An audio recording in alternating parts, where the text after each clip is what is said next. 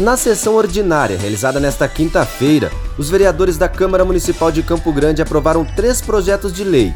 Um deles, de autoria do vereador doutor Sandro Benites, que institui o programa Campo Grande pela Vida, de apoio ao enfrentamento da Covid-19. O programa é, Campo Grande pela Vida, a importância de um protocolo de atendimento e o treinamento dos profissionais da área de saúde no tratamento Covid tanto para o diagnóstico, né, fase 1, 2A, 2B, fase 3, como a medicação usada em cada um, desde o tratamento precoce até a fase tardia da doença.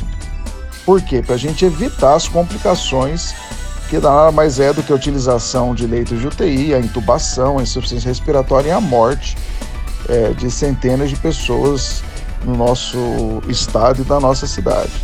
Então é importante a capacitação, a reciclagem e educação continuada.